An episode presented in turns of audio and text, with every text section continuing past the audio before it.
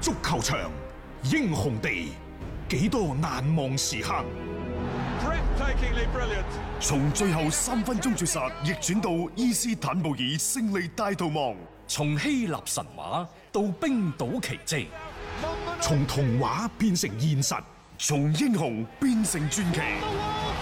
最偉大嘅球員，最不可思議嘅入球， Extraordinary entertainment. 勝敗之間只有一線。神奇之處，魅力所在，只可意會，更可言傳。足球新勢力。翻翻嚟係第二 part 嘅足球新勢力。雖然呢就喺國慶期間，中超就冇打波嘅，但係呢，中甲係打到 bling bling，、哦係啊，好並且中甲嗰度呢係出咗都幾大嘅問題。有裁判之類嗰啊啲啦，打大交啊！兩隊波差唔多加埋卅個人圍埋一 齊，嗯，係嘛嗯，即係好拳腳相向。即係好好激烈啊！呢、個場面嚇，即係喺我哋嘅中國嘅即係足球圈上面咧，就即係無論中超好、中甲好咧，即係硬係誒經常都會出現一啲咁樣嘅事件。咁呢啲所謂打大交嘅情況呢，其實就係從同一個裁判對個場面控制不力嗯有直接嘅關係嘅。係係啊，因為點解呢？如果我用個動作比較大啲，你唔俾牌，嗯甚至乎連口頭警告都冇，咁我就有可能用一個同樣嘅，甚至乎更加粗野嘅動作去回敬你。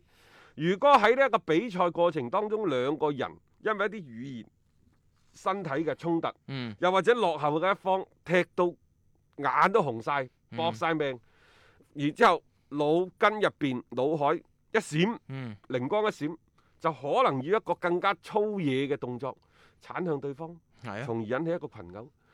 講到底，佢就係裁判嘅判罰嘅不力。嗯咁啊但係呢，中國足球協會嘅裁判嘅人士呢，就喺啲非公開場合嗰度講話，第一階段中超裁判嘅判罰整體已經不錯了。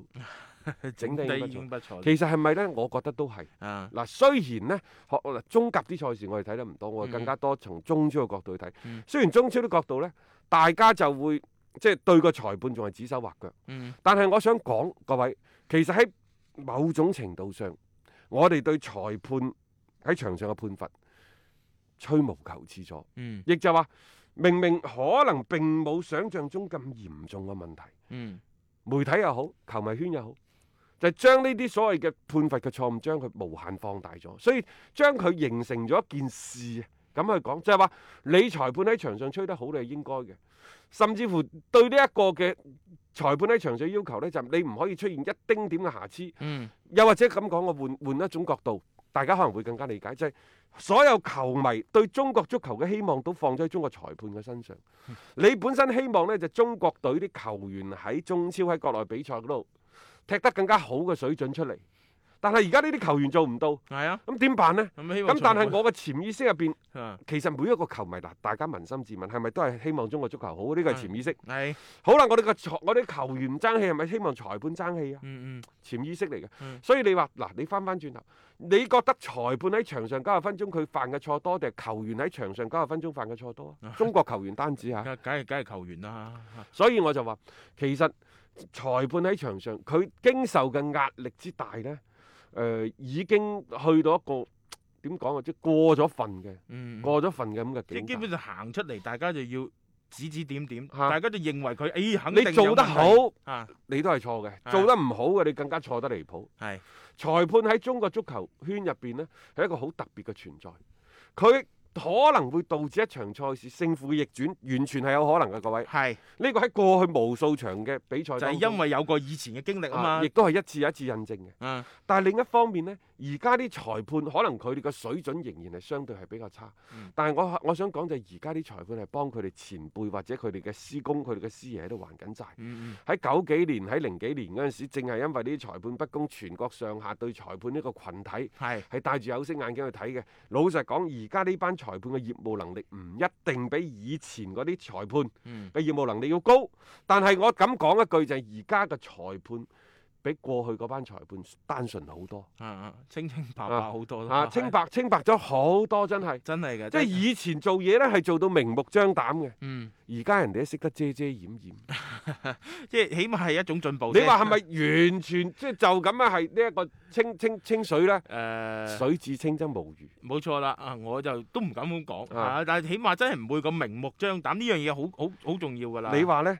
而家嘅俱樂部，你最激烈嘅態度去申訴又好，去抗議執法不公又好，嗯喺某種程度上係裁判群體嘅整體弱勢，亦都係中國足球協會嘅權威受到咗影響。係以前你受到一啲不公平嘅對待，因為中國足球協會嗰班大哥們喺度壓得住你，你申訴啊！係啊，你夠膽申訴的話，你後邊我保證保證你沒有好果子吃，你敢唔敢申訴？係即係未未到一個最後嘅階段，忍無可忍嘅情況之下，你都唔敢申訴。唔敢行呢一步。你有苦你有苦，你只能夠打碎隻牙，你幫我吞落個肚度。係啊，以前係咁因嘅，為個個都係咁嘅啫嘛。係咯，而家唔同啦。啊而家就係因為我睇到你中國足球協會有咩，你又同我傾下。誒，仲有呢，就而家所有嘅嘢全部擺咗上台面㗎。嗯點解我而家敢於申訴你？就係、因為而家嘅俱樂部佢哋嘅能量真係大咗，大咗好多。大咗好多。可能佢哋而家俱樂部啲老細們啲能量嗯可以繞過你，嗯係啊，足協冇錯啦。直達體育局，甚至乎一個更加高嘅層次。即係你足就咁協唔再唔再係你係好似高高在上嘅嗰一種嚟嘅，甚至乎你話大家平起平坐都唔係添。嚇、嚇仲有一樣嘢，下下呢，明明呢個聯賽係我哋嘅，你足協係都要伸只腳入嚟，名不正喺我哋呢呢隻兜度揦飯食。度即係其實喺某種程度上，到底邊個係遊戲嘅規則者、係規則嘅制定者？者，你而家足協係正既係制定者，你係執行者，嗯本身你嘅身份已經尷尬，係即係你講出嚟你冇道理啊嘛，好多嘢就係輸打贏要一句講晒，嗯就係話我將啲錢投入去搞球隊，蝕咗錢係我嘅，嗯但係當俱樂部賺錢嘅時候，你嚟分錢， 就就就呢一點你可以分錢。係啊，但係你分嘅錢嘅比例是否過高呢？冇譬如你嗯話嗱，我組織呢場賽事，我啊組織呢個聯賽，品牌價值係咪？嗯有提升。你話喺呢個過程當中，我收翻管理費三個點、五個點、八個點，得唔得？都得得，都可以，都可以傾。都可以，都可以都可以傾咯。呢個係係基於你所付出嘅一啲服務啊嘛，甚至乎呢，喺某種程度上，你話我一年收入十個億，我嗯先將五個億分出去先，另外嗰五個億我再去分翻你服務費、品牌費等等，得唔得？嗯呢都係可以考慮嘅。總之而家呢，就係、呃之所以大家即係對裁判呢個問題誒、呃、執得咁緊，嗯睇得咁死，其實都係各個俱樂部好、媒體好、球迷好，都喺度發泄緊呢，就係、對裁對表面係對裁判嘅不滿，嗯實際上第就係對中國足協而家嘅係。管理層嘅不滿。不滿咯，冇錯，就啊係因為你嘅即係好多時候嘅唔作為，又或者亂作為嚇，所以大家會覺得你搞到成個聯賽嗰邊咧係有啲咁多嘅誒、呃即係混亂啦嚇，咁、所以大家哋亦都只能夠係將一啲嘅發泄嘅即係對象就擺咗喺就係喺場上面嘅人上邊，唔係球員咁就係裁判㗎啦。我而家覺得呢，即係話喺場上出現一啲嘅誤判呢，更加多係一個業務水平嘅問題。嗯嗯，佢唔一定你話，嘅但係有冇一啲場球場外嘅因素呢？啊你再結合翻歐洲嘅足球，你覺得有冇呢？嗯肯定會有嘅。嗯但係呢，今時今日嗰個所謂嘅溝通方式係越嚟越方便，但係可能大家亦都深深咁感受到，今時今日你嘅私隱正喺度不斷咁俾一啲平台窺探。嗯，係啊嘛邊有咩私隱嘅啫？所以如果你係通過啲大眾嘅通訊工具，嗯去做一啲不見得光、不見得人嘅事情呢，實 際上你已經告白於天下。係啊，暴露於人前㗎啦，嚇查唔查你嘅問題查㗎啫嘛。啊冇錯啦，就係查唔查嘅問題嘅啫誒、。即係唔好以為掩蓋得到過去，冇咩冇咩話真係絕對聰明嘅人。我始終覺得你覺得自己聰明啫，只不過人哋有更加多嘅手段去治理。所以今時今日呢，我哋我哋所講嘅就係魔高一尺，嗯，道高一丈。係變咗呢，其實作為一啲裁判又好，或者比賽嘅當事人都好啦，佢哋嘅交流嘅方式、對外接洽嘅方式更加之隱蔽。係啊，即係真係冇辦法做到好似以前同埋呢，咁即係你可以理解一樣嘢，就係佢哋做嘢，又或者係對某一場賽事動手腳的話，嗯佢已經唔會係大範圍咁做嘢，嗯一定係某一場、啊某一場次，縮細嘅範圍，有可控球範隊喺圍中啊嗯甲呢，以此為生。邊隊波我就唔講啦。嗯嗯總之邊隊波喺中甲浮沉時間越長，係。即係又唔想升班嗰佢啲。對比嗰啲呢，就係啲咩英超嘅水晶宮啊啊啊，啊，係咯，當初嘅韋斯韋咸斯咸啊。啊，韋斯咸喺一六一七定一七一八嗰陣時，最高打到聯賽第四，嗯，然之後逐漸下滑到到聯賽十四位結束哦。好快㗎，啊嗰個嗰個變化好快。喺呢個過程當中，即係可能已經係收受咗好多好多嘅你意想唔到。仲要有一樣嘢喎，就自此之後佢好多錢買人㗎，買完人之後都係咁嘅成績嘅啫喎。咁你就可以諗到其實點解會咁樣樣咧？咁即係當中有冇故事啊呢？尤其呢，就係、中甲呢啲咁嘅有一定關注程度，係，但係呢，佢所帶嚟嘅影響又唔大嘅情況之下，嗯，妖魔鬼怪、係啊群，魔亂 舞，真係㗎，係啊， 係邊隊波？可能大家心入邊都有個數，嗯反正我喺度肯定唔會講㗎啦。嗯，冇錯嚇，即係但係真實存在嘅，你點去揾啊？